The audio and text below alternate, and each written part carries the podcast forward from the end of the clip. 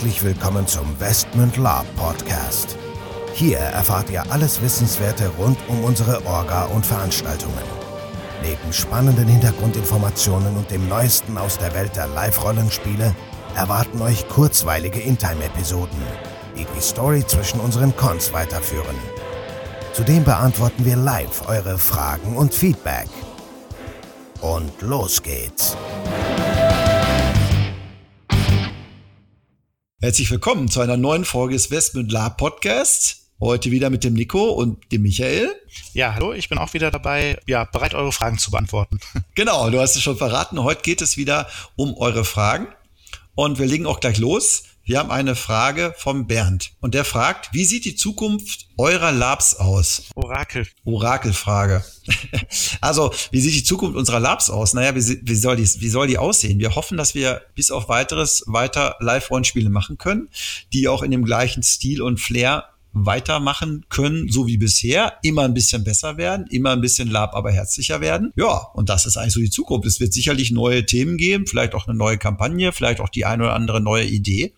Aber im Großen und Ganzen wollen wir eigentlich so weitermachen wie gehabt, oder? Ja, ich denke auch, in den, in den bewährten Punkten ähm, uns weiter zu verbessern, weiter zu entwickeln.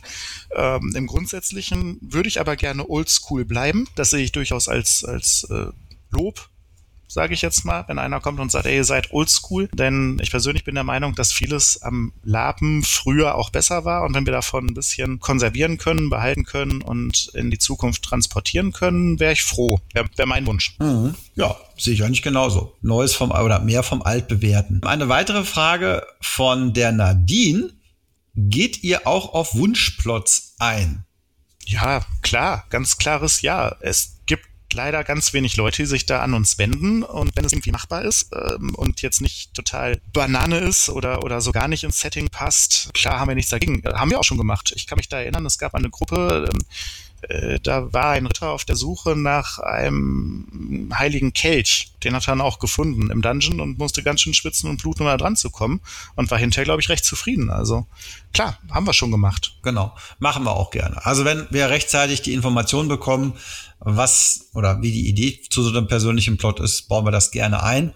Und wem das dann auch, also umso früher wir das wissen, umso eher können wir es dann auch in die Gesamtszenario-Matrix, wie ich sie mal so nenne, äh, einweben. Das heißt, das ist dann auch nicht nur so, so, ach, komm jetzt mal vorbei, wir machen kurz einen Plot, sondern es ist dann auch in den Gesamtplot so eingewoben, dass man das eigentlich als als persönlichen Plot so auch gar nicht erkennt. Also machen wir, machen wir auch gerne. So, jetzt eine Frage, auf die ich mich besonders freue und dabei wahrscheinlich eine etwas längere Antwort ja brauchen. Ähm, wie setzt ihr die Opferregel um?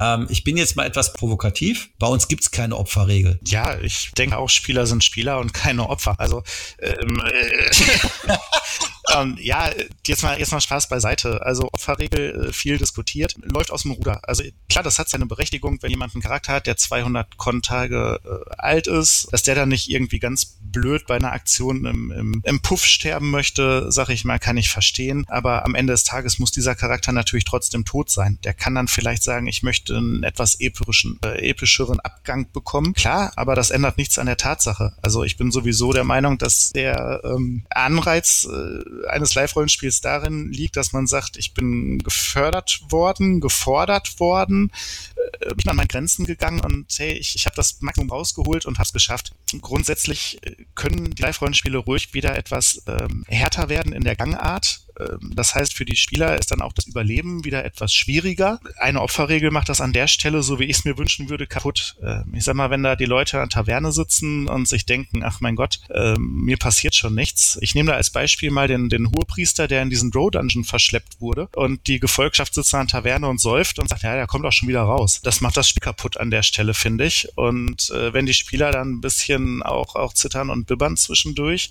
und am Ende das Gefühl haben, hey, ich habe was geschafft, dann ist das das hilfreicher meiner Meinung nach als das Gefühl, ähm, nö, wenn ich nicht sterben will, dann äh, kann ich das auch nicht. Das ist so ein bisschen, als ob man ein PC-Spiel im God-Mode spielt. Das kann man machen, aber das macht keinen Spaß.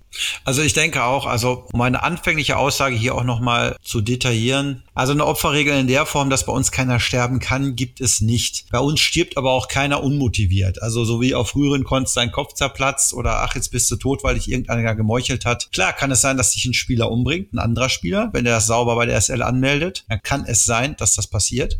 Genauso kann es sein, wenn sich ein Spieler total bescheuert verhält, dass er dann halt stirbt. Der ist im realen Leben ja auch so. Wenn ich auf der Straße renne und vor platt gefahren werde, bin ich halt leider weg. Aber wie gesagt, bei uns stirbt niemand unmotiviert und wir geben meistens auch immer eine zweite Chance, wenn wir sehen, so okay, da läuft jetzt gerade was schief. Aber wie gesagt, eine Opferregel, wo man sagen kann, ich kann mir aussuchen, wie und wann ich sterbe, gibt's nicht und das finde ich auch albern, weil das macht ja keinen Spaß. Äh, ein bisschen, ein bisschen Nervenkitzel muss ja noch irgendwo im Spiel sein. Okay, ähm, eine weitere Frage vom Dirk. auch ganz lustig. Früher habt ihr polarisiert. Würdet ihr heute etwas anderes machen? Ähm, nein, nein, im Gegenteil, ich würde äh, viel lieber gerne wieder mehr polarisieren, als äh, wir das vielleicht zurzeit tun, weil ich finde, das gehört dazu, also unterschiedliche Standpunkte vertreten und sich überlegen auch äh, lab quo vadis, sage ich mal, in welche Richtung geht das Ganze, was gefällt mir, was gefällt mir nicht? Und ähm, ich mache das ja aus Hobby zum Glück. Und muss ja jetzt nicht äh, mit der ganzen Lab-Community äh, auf einer Welle schwimmen, einer Meinung sein. Ähm, das Ganze lebt ja davon. Von daher würde ich zu dem Zeitpunkt, wo ich die Entscheidung getroffen habe, wenn ich heute wieder dieselbe Situation geworfen werden würde, mich genauso wieder entscheiden. Also alle Entscheidungen, die wir getroffen haben, haben wir, glaube ich, äh, aus einem gewissen guten Grund heraus getroffen und ich würde es wieder machen grundsätzlich alles, äh, jeden, jeden Spieler, der vielleicht unglücklicherweise mal, sei es jetzt durch, durch uns als SL, durch uns als NSC oder durch uns als äh, Spieler zu Tode kam, ich würde es wieder so machen. Egal ganz egal was. Ich würde auch wieder eine Hexenverbrennung durchführen auf dem Live-Rollenspiel und ich würde auch äh, äh, immer Spieler, die meinen, sie müssten alleine eine Festung stürmen, äh, ja, dafür büßen lassen. ja, und auch das ist genau das, was ich ja sagte. Mit der Opferregel. Es stirbt niemand unmotiviert, aber wenn jetzt einer darauf anlegt und der Meinung ist, ja, keine Ahnung, aus welchen Gründen sterbe ich nicht, dann muss er halt mal die Konsequenz tragen. Und ich sag mal so, ähm, erstaunlicherweise gute Spieler die sterben bei uns nicht. also gut im Sinne von, äh, die spielen fair. Ne?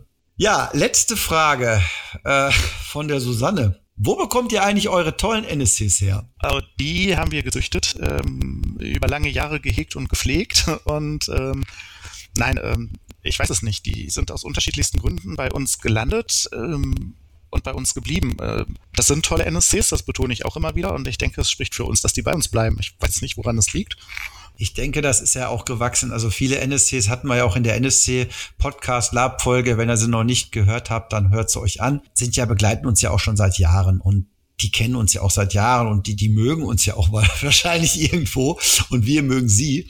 Von daher, das ist halt so eine Community und jeder, der da mehr oder weniger neu reinkommt, durch bekannte Verwandte, was auch immer, lernt da ganz schnell diese Community kennen und, und, und kriegt halt auch mit, dass das eine coole Sache ist und hat dann halt auch Bock drauf und bleibt dann halt auch dabei. Ich meine, das ist wie, wenn du woanders irgendwo bist, was du regelmäßig machst, was weiß ich, ja, der bleibt dann halt dabei. Ja, also an dieser Stelle auch alle Leute, die mal bei uns NSC waren und, und äh, das Hobby zwischen lang nicht betrieben haben, so wie auch wir mal eine Pause gemacht haben, äh, sagen dann, ja, Mensch, wenn ihr noch mal was macht, dann kommt ihr. Ich habe das auch schon mal erwähnt. Das ist so ein bisschen wie ein Klassentreffen. Eben, also ein, zwei Mal im Jahr äh, sieht man die alten Gesichter. Äh, vorher mein Gesicht wird immer älter. Aber ähm, ja, es macht einfach Spaß. Und ich denke, das ist auch der, der Faktor und die Motivation dabei. Man bleibt aber herzlich. Genau, das denke ich auch. Und das ist auch der Grund, warum wir so viele tolle NSCs haben. Gut, in diesem Sinne schließen wir diese Episode. Wir wünschen euch viel Spaß auf euren nächsten Veranstaltungen und bis zum nächsten Mal. Tschüss ja, tschüss, bis zum nächsten Mal und wenn euch noch mehr Fragen einfallen, immer mal her damit. So, bevor jetzt wirklich Schluss mit dieser Episode ist, an dieser Stelle noch einmal der Hinweis, dass wir uns natürlich jederzeit über euer Feedback und eure Fragen freuen. Ihr könnt diese gerne als Facebook-Kommentare unter die jeweiligen Episodenpostings schreiben oder einfach eine Mail an orga.westmund.de raushauen. Zudem würden wir uns mega freuen, wenn euch der Podcast gefällt und ihr uns eine 5-Sterne-Bewertung und eine nette Rezension bei iTunes gebt. Das hilft uns, den Podcast immer besser zu machen. So long und bis denn.